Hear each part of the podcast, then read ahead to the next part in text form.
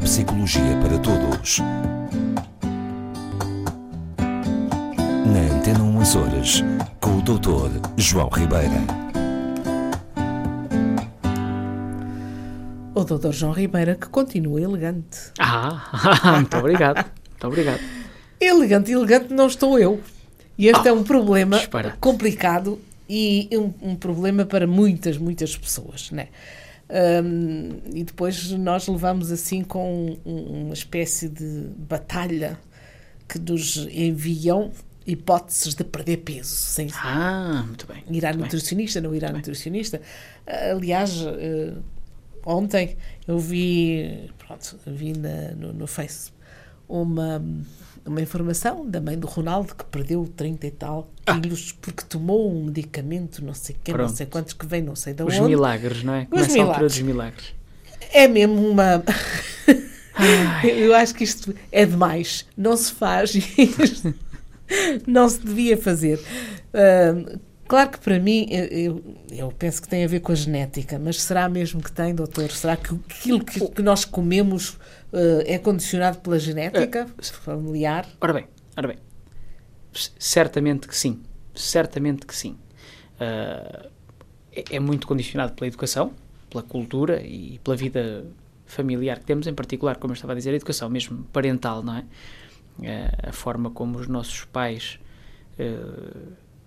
as pessoas com quem vivemos lidam com a comida, claro que é um agente, é uma variável fundamental na, na forma como nos vamos acabar por alimentar e a dieta que vamos construir como adultos, não é?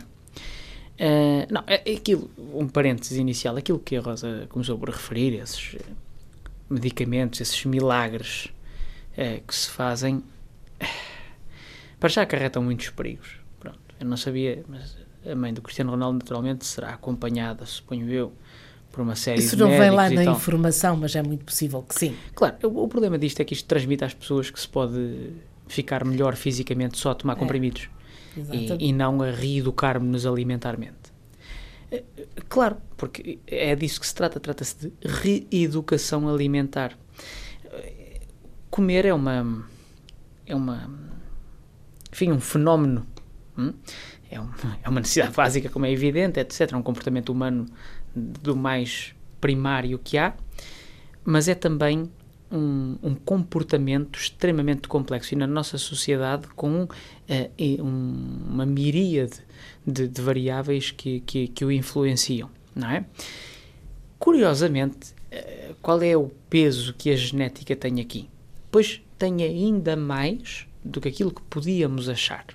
Ora bem, até há uns tempos falava-se da questão simplesmente do peso corporal e de eh, questões eh, com eh, os, os- as chamadas hormonas da saciedade, portanto a leptina, etc., que é codificada geneticamente e que eh, se um dos meus pais ou se os meus pais têm tendência para ter um, uma sensação de saciedade mais tardia, isto é, vão comer mais para se sentir satisfeitos, vão ganhar mais peso corporal, eu tendencialmente também eh, poderei ter eh, maior propensão para este desequilíbrio. Da mesma maneira que geneticamente podemos tender para ser mais baixinhos, mais altos, etc., ou acumular mais tecido adiposo ou menos tecido adiposo, é verdade.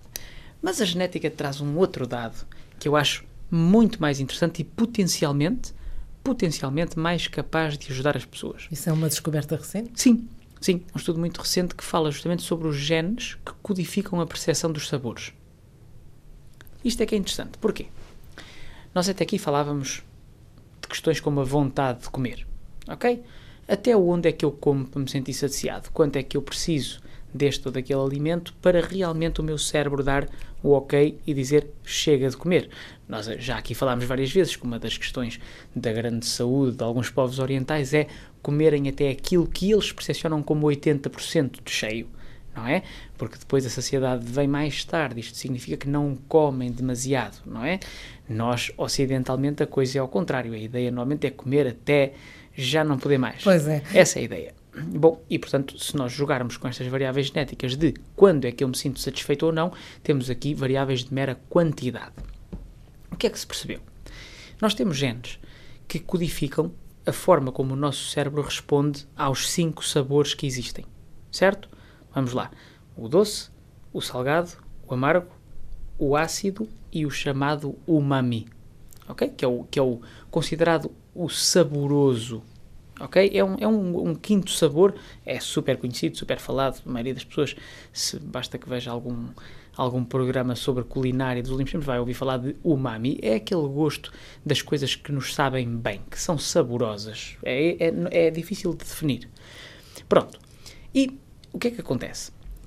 Muitas vezes, e a gente nota nas crianças, há crianças que não conseguem comer determinado tipo de alimentos porque lhes sabe, lhes sabe uh, há o exemplo dos coentros, por exemplo, que já aqui falámos. Há pessoas que não conseguem comer coentros porque os coentros lhes sabem sistematicamente a detergente.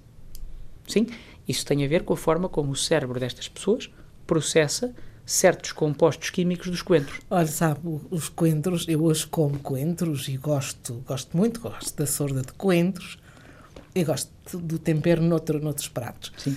Mas uh, a primeira vez que, que eu tive contato com os coentros, já foi há muitos anos, cheirava-me a um, a, um, a um bichinho verde que voa, que na minha ilha se chama frate. Ah, que interessante, veja lá. Ele cheira muito mal, quando se a gente lhe, lhe toca ah, ou o esmaga, ele cheira muito mal. Os são considerados, está a ver, um cheiro muito agradável. Pois, mas, mas cheirava-me àquele bicho. E eu levei muitos anos até a gostar de, de, de, coentros. Está a ver, exatamente. Seja, o mesmo acontece com outros alimentos. Há pessoas que têm mais receptores para o que é o amargo, ok? Para o gosto amargo, por exemplo, e que se está a verificar que são aquelas crianças, por exemplo, que têm muita dificuldade em comer couve, por exemplo, folhas verdes muito escuras. Um, couves, um, uh, diversos tipos, os espinafres, têm muita dificuldade em comer este tipo de alimentos porque têm mais sensibilidade ao amargo do que outros meninos. Da mesma forma, o, por causa do tal umami, do tal gosto, do tal saboroso, saboroso. Uh, quem tem mais, geneticamente, quem tem tendência para ter mais receptores deste gosto, tem dificuldade, por exemplo, ou tem menos gosto por citrinos e por alimentos uh, de cor vermelha, curiosamente mais, mais ácidos, tipo toranja, uh, laranjas, limões, coisas deste género, são mais difíceis de incluir na dieta destas pessoas. É muito interessante, porquê? Porque nós podemos encontrar aqui um padrão que vai além uh, só de meras questões de tenho fome ou não tenho fome.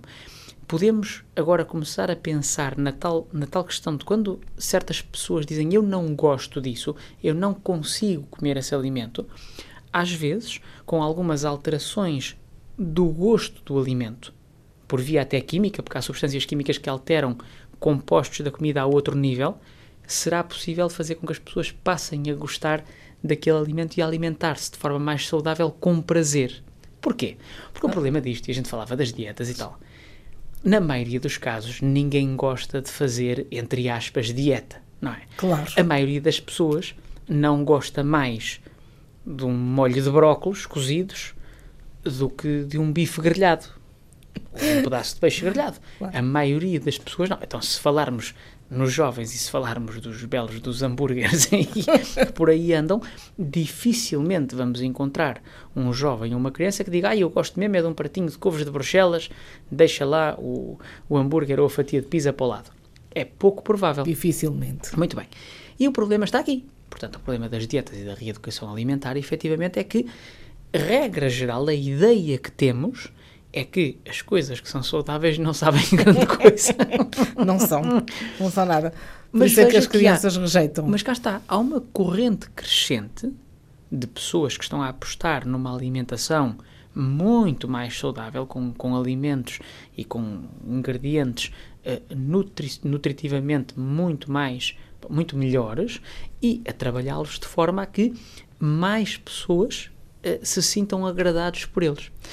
Esta ideia da genética, e mesmo para terminar, é, é dá-nos aqui uma possibilidade extra de entendermos certas pessoas e porque é que elas recusam ou tendem para determinados alimentos com mais frequência e justamente tentar ajudá-los a prevenir comportamentos alimentares que lhes tragam prejuízo à frente. Pois é, é estou, estava a ouvi-lo com muita atenção e estava-me a lembrar de uma outra coisa da qual se tem falado muito ultimamente, a crise alimentar, que virá por aí. Sim, sim irá resolver outros problemas. É? A, a, crise alimentar, porque torna escassos, se calhar, coisas que damos por adquiridas hoje em dia, poderá fazer com que alguns grupos populacionais tenham que abraçar outros alimentos que, se calhar, às vezes estão à nossa disposição, estão à nossa não volta. Os usamos, não é? e, e são, por isso, mais saudáveis, às vezes. Pronto, pode ser, às vezes, estas, estas catástrofes trazem os seus, os seus lados positivos, mas veremos. Agora sim, a genética explica muita, muita coisa de como é que comemos e como é que somos alimentarmente. Muito obrigada. Até Um para a semana. Até para a semana.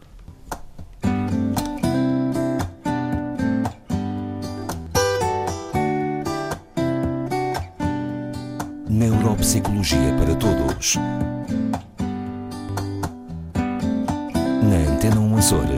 Com o Dr. João Ribeira.